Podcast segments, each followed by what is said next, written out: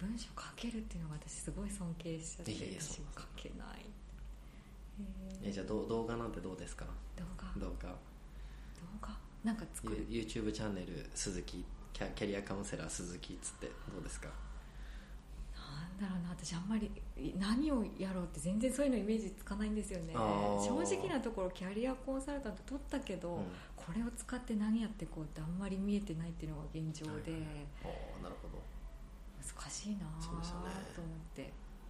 あごめんなさい。キャリアコンサルタントになるんですか？キャリアカウンセラーのごめんなさい。なんかちょっと言葉があれだったらあれだ あれだなとちょっと思って。資格の名前は国家資格キャリアコンサルタント。あキャリアコンサルタントなんですね。キャリアカウンセラーとも言いますよね。そうなんですよね。結構そのカウンセリング、うん。コーチング、うん。コンサルティングうんってうんうん似てるようで全部違うじゃないですか。だからなんかずっとキャリアカウンセラーとか言ってたんですけどなんかはい。鈴木さんコンサルタントとかっておっしゃるのであちょっとち違うのかなと思ってしまって。資格の名前はキャリアコンサルタントなんです、ね、あキャリアコンサルタントなんですね。でもやることによって内容によってカウンセラーと呼ぶのかなんかその辺も私も勉強不足でこんなレベルなので私は一体何をやっているのみたいな。勉強を重ねながら実践積みながらですけどね。なるほどなるほど。あそうそう。だからそういう意味ではこういうインタビュー配信もそうですけど、なんかこうリアルを見てもらう。あなるほどなっていうるほど。なる活動の方が私向いてるあやりたいこと。キャリアカキャリアコンサルタントとして活動している場を実際皆さんに見てもらうとか聞いてもらうとか。うんうんうん。どんなものなのか知ってもらうにはう見た方が早いとかまあそうですよね、うん、感じはあってうん私が一方的にこういう理論があるからこうやって生きていくといいよみたいなのをやっていくのも違うなと思って。なるほどなるほどなるほど。YouTube とかやりますか？いやなんかやろうかなと思っているんですね、うん。でそれはやっぱりその別に自分のコーチングでうん。お客さんをいっぱい増やしたいからというよりかは、まあ、自分に興味持ってくれた人がどんな人なんだろうこの人っていうのを、うん。なん知ってもらうために作ろうかなと思ってるんですよね。だからそれでな広告収入を得ようとか、っていうよりかは自分を知ってもらうための番組。でやっぱりさっきもちょっと話したけど自分のことを知られると多分コーチングやってくださいっていうふうに多分悩んでた人もあんま思わないしうん。いろんなコーチがいる中で自分と会う人誰だろうっていう時の選択するために僕ってこういう人ですよっていうそのなんだろうなそういうものがあった方がクライアントのためになるんじゃないかなと思ってるのでそれでちょっとやろうかなと思ってます。うん。トーク番組そうでただそれをどうしようかなと思っていてどっちかっていうとなんだろうなんか、まあ、ポッドキャストもやってるしブログも書いてるんですけどなんか YouTube でやるとしたらなんかなんだろうななんかお悩み相談みたいな、うん。なんかねそういうのが来ればそれで僕はこう思ってますみたいな、うん。自分の意見とかをちゃんと伝える場の方がなんか自分のことを知ってもらえるかなと思うので、そういうのができればなと思って。でポッドキャストでもいいんですけど、はい。まあ、淳っていう相方がいるし、あと顔が見えないので、でもやっぱり YouTube だと顔を出そうと思ってるのそっちの方がまあ信用力的にはあるかなと思うのでそこで結構、ま、真面目なというかそういうなんだろうな相談みたいな方が、なんかクライアントとか、まあ、見てくれたさってる方に自分ってどういう人かっていうのを分かってもらいやすいかなと思って。じゃあっくんさんのお悩み相談室みたいなのが。そうにしするかどうどうしようかなと思ってて、へー。でもそれはもう顔出すって決めてるんですね。あ YouTube やるなら顔出そうと、へー。まあ、もともと Twitter とかでも、はいはいはい。あの全部顔出ししてあ顔出し NG じゃないので僕うんあは、そっかそっかそっか。そうそうそう。だからそこにそんな抵抗はないんですよね。うん。いいですね。そうなんです。まだお時間大丈夫ですか？あ全然あの大大丈夫です。鈴木さんが大丈夫であれば。大丈夫です YouTube かじゃあチャンネルを持つってことですよね。そうね。あの淳がもうチャンネル持ってるんですよ。あーなんかジャズのそうあのプロジャズピアニストでそうなんですよ。ジャズ講座をやったりとか、うん。自分の演奏動画を上げたりとかしていて、でそういうのを見てるとまあ広告収入とかよりもやっぱりあれで淳がやりたいこととか、こういうことやってますっていうのを発信していて、でっていうとこなのでだから一概にあそこで儲けようとかうん。じゃなくても、ツールとして使えるんだなっていうふうに思ってですね、そうだから。うん。でそういうことやってますって言うとちょっといやらしいですけど会社にもアピールできるかもとか思って。ああ今の会社に。今の会社に対してそのコーチングとかやってますっていうのを、あのせいちいち説明しなくて YouTube 見てって言えば言えたりとかするじゃないですか。でこれだけお客さんがいてファンがいてやってますとかであとまあそこでもしねすごい有名になったら、まあ、うちの会社の商品宣伝するとかもするかもしれないんですけど、まあ、そういうのにもなんか応用できればなともちょっとそういう下心もあるんですけど実は。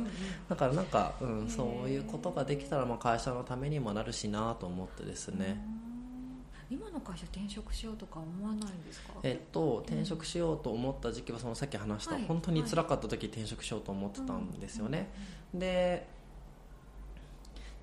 ただここ去年一昨年ぐらいはまあその時に助けてくれた課長と助けてくれたメンバーがいて、その人たちのために働こう。この人たちの元だったらまだうちの会社で働けると思って働いていたんうんですよね、で今年に入ってまあコーチングとも出会ってコーチングをやっていてうちの会社でそのさっき言ったコーチングのこととか制度のこととかやりたいってすごい明確に思ったんですよ、だからちょっとそれがそれをとにかくやりたい、やうん。できるかどうか分からなきゃやっぱやってみたい気持ちが強くて。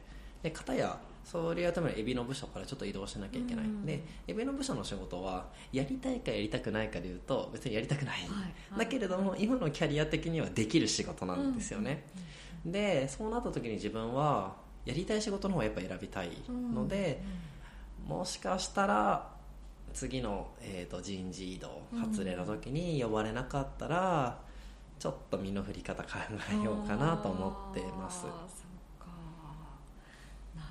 できることとやりたいことのなんかこう間っていうか。はいはいはい。そうですねなんかやりたくないけどできることをやっていっても、うん。なんか自分にとって充実感というか、うんうんうんうんうんないんですよね。であとあまり発展性がないというかやっぱり今そのコーチングとかやっていてあ次はこんなことやってみようとか、うん。あこうやったらもしかしたらもっと良くなるかもみたいな、うん。やってみたいことだからこそいろんなアイディアとかが何もしなくてもうん。ポンポンポンポン出てくるんですよね。でただエビのことで言うとあまりそのなんか新しいアイディアが来たとかあこうやって売ってったらもっと売れるかもとか、うん。こうやって買ったらさ、えー、と取引先とうちがすごいいい関係になるとかっていうのが、自分なんかあんまポンポン浮かんでこないんですよね、ただ能力的に今できるからやっているので、うん。あまりその広がる可能性が全然見えなくて。うん、うんうん。でそうなるとゆくゆくゆくはなんかあんま良くないなと思うんですよね。そしたら逆に本当にエビのことやりたい人とか、うん。今の仕事好きな人とかうんが今はもしかして自分よりも能力とか成果的にちょっと下っていうか、まあダメでもそういう人たちの方が多分5年後10年後15年後20年後を考えたら、うん。多分その人たちの方がうん。その時に立ったら僕よりも多分すごい人、うん。できる人になっているだろうなと思うので、うん、僕は多分エビをずっと続けるのは会社としてもあんま良くないんだろうなと思っているので、うん。だから移動したいっていう感じですね。へーそんなにコーチングの世界に魅了されてるっていうか。そうですね。コーチングの世界とか人のなんだろうな、ううん。人の気持ちとか動機とかうん。を扱うというか、うん。扱うっていうとなんか物みたいでちょっと嫌なんですけど、うんうんうんそれに接しながら仕事をしていくことの方が自分はちょっとやりたいうんなとあとやっぱりエビを売ってもなんかあんま実感がないんですよね、うんうん。その数字上では上がってくるんですけど、うん。まあ、もちろん物も流れてるんですけど、うん。あんま実感がなくてでもやっぱりコーチングやってると目の前の人がさっきもおっしゃってましたけど、やっぱ目の前の人が変わっていくっていうのは、もうまさにリアルでうん。実感もその場ですぐできてっていうのがあるので多分そういう実感も僕は求めてるんだろうなっていうのがありますそういえばやりたいことリスト書いてたじゃないですか。ああ書きました。教壇に立つ何です教える？何でしたっけ？なんかそんなことあそんなことも書きましたね。なんか,、うん、わなんかあんま意識しなかったから何て書いたか思い出せないですけど、そうそういうことも書きましたね。教えるというかなんかこう。教えるというよりなんか教えるっていうと結構なんか上から下へみたいな感じなんですけど、うんどっちかというと自分の経験とかをシェアして、うん。あのなんだろうな俺と同じ道は進まない方がいいぞみたいな、うん。ここで行くとちょっとうつ病になるぞみたいな。そういう感じ。そういうことをシェアしたりとかしたいなっていう思いで、もうあの時は教えるって言葉を使ったのかなじゃあ、うん。だと思うんですけど、少なくともまあやっぱり自分が失敗した道とかうん。は同じことをやるとやっぱりやっぱり失敗するので、うん。それはあの伝えていって、まあ、なんだろうまあもちろん失敗も時には必要なんですけど、うん。そのやらなくていい失敗もあると思っていてそういうのはちょっとシェアしてなんかおなそういうことやってもちょっとあれだから時間の無駄だからやめた方がいいよみたいなそうそういうことはちょっと教え教えとか伝えていきたいですかね、うんうんっていうのは思ってます。完全に「俺俺俺」みたいな感じがあないですか？ですねすでに。なんかねへー。それが自然と出ているのであればよかったなと思います。ねはい。へーすごい変わるもんですね。すごいな。うん。えーでもなんか変わるための大小がちょっと大きすぎたなって思います。そのうん。結構そのうつ病一歩手前がうつ病になってたかもしれないんですけど、うん。そこからやっぱり回復していく、うん。きちんとこうやって明るく人前うん。でしかもその当時のことを話せるようになるのやっぱ1年半1年1年半ぐらいはかかったんですよね。うん。で多分もっとさらにうつ病がもうちょっと進んでいくと多分そこからまた戻ってくるのに多分うん。2年3年4年5年とかでかかってたかもしれないのでなんかやっぱりそう思うとねうつ病とかうん。そういう精神的なものっていうのってやっぱそこに行くまでにちょっとためないと、うんうんもしそこから先に行ってしまってリカバリーできたとしてもそのな数年間っていう長い時間が、まあ、無駄ではないんですけど、やっぱ経験しなくてよかっうんたことにはなってしまうのかなって思うので、なんかそういうこともちょっとなんか自分の経験からなんかうん。そこまで行っちゃダメみたいな、うんうんダメっつってなんか戻ってみたいなこともちょっとねうんしたいなとどしたいなっていうとなんか結構なんか自分のエゴなんですけど、はい。そっちの方がうん多分それは経験しなくていい辛い道とか思っちゃうので、んんうんうんうんじゃあ自分のそういう体験があるんですね。そうですね。それこそそのさっき言ったうんタイから帰ってきてからの2ヶ月間はもう、もう辛かったですね、うん。本当に。うんうん。よく戻ってきましたね。はいありがとうございます。そうなんか皆さんの力のおかげです本当にも僕一人だったらもう多分この世にはいないかもしれないのでねだから。やっぱそう思うんですよね。一人だと。うん、うん。そうですね。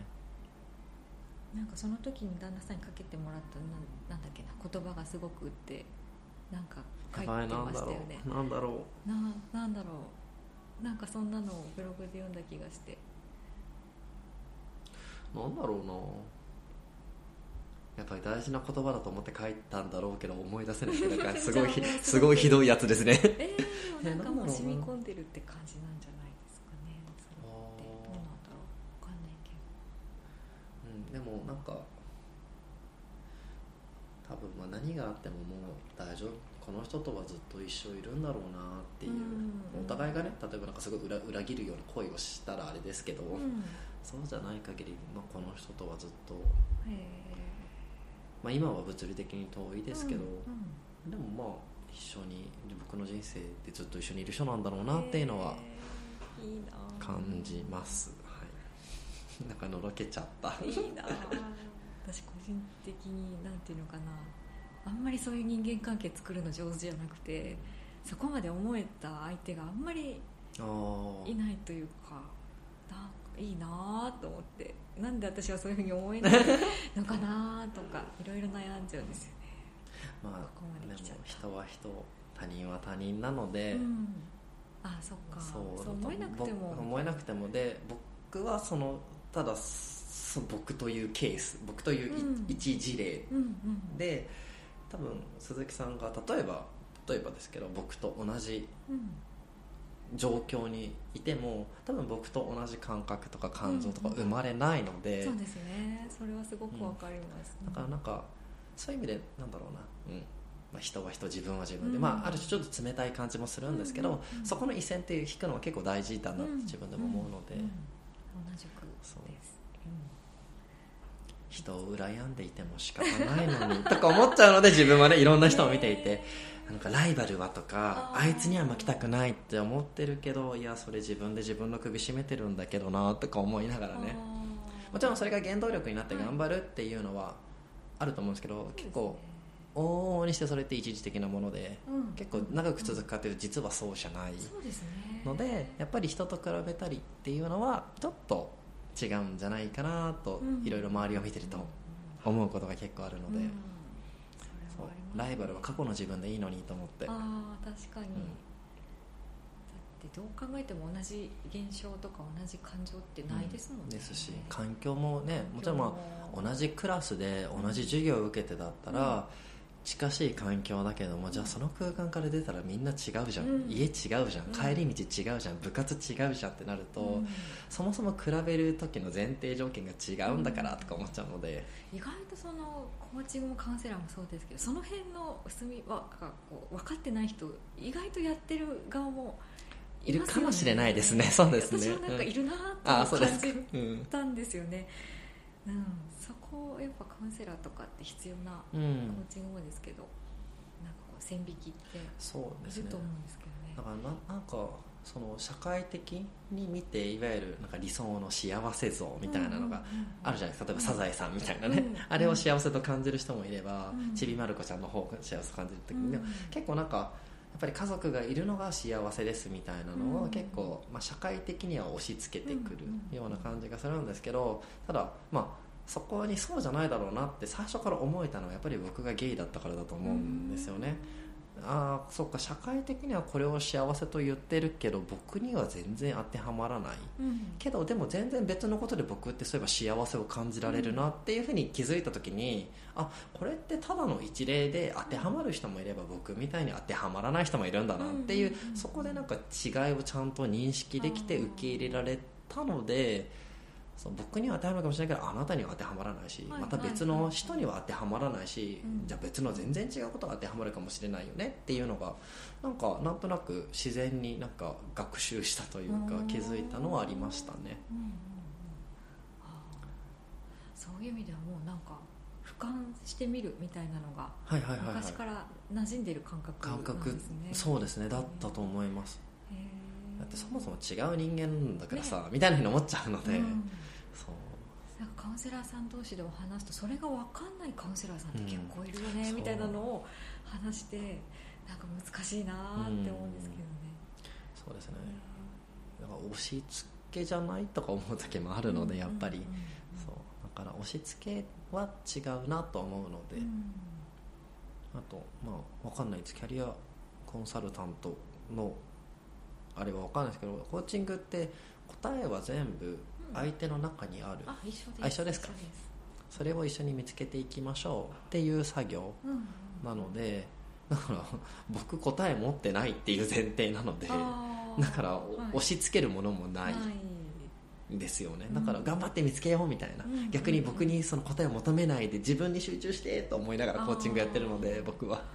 確かに。依存されちゃったりもあしますします。だからやっぱりコーチングをきちんと最初にそういうことを説明しないで始めちゃってた時もあったんですけどそうするとあてっきりあっくんさんのお話が聞けると思ってました、うんうんあっくんさんからアドバイスをもらえると思ってました、うんみたいな声がやっぱ最初あったんですよね、だからあちょっとそれはやっぱ趣旨というか、まあうん。ち違うからちょっと全然条件合わせないととか思ったりはしましたけど、ちょっ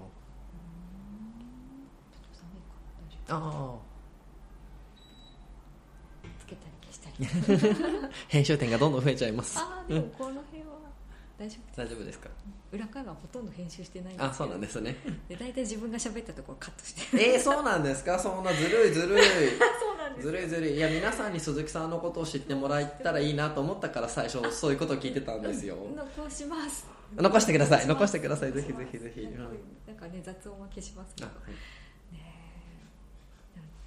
どうなんでしょうね。私の情報いるのかなっていつも思うんですけど、ね、僕は一リスナーとして鈴木さんのことはい。が、を話を聞いてみたいし鈴木さんってどんな人なのか知りたかったので、うん今日ここに来たっていうのもあるんです。ありがとうございます。だからわりましたでしょうか。裏会話の最初の時に 特にキャリアコンサルタントのことはすごい僕も興味があったので、うんそれになんで惹かれたのかなとか、うん。なんでそれをやり続けてるのかなどういう感情なのかなっていうのを知りたかったから、うん。そういう質問をちょっとしたんですよね。うんうんうんなんとなく分かっていただけまわ、した。か満足です。満足です。はい。よかった。いえいえいえいえ。ありがとうございます。なんかねインタビューしてるとインタビューインタビューされてるゲストの方がメインであってほしいっていうやつがあるので、はいあんまり私が色濃くあってもしょうがないよねみたいなのをなんか思うんですよね。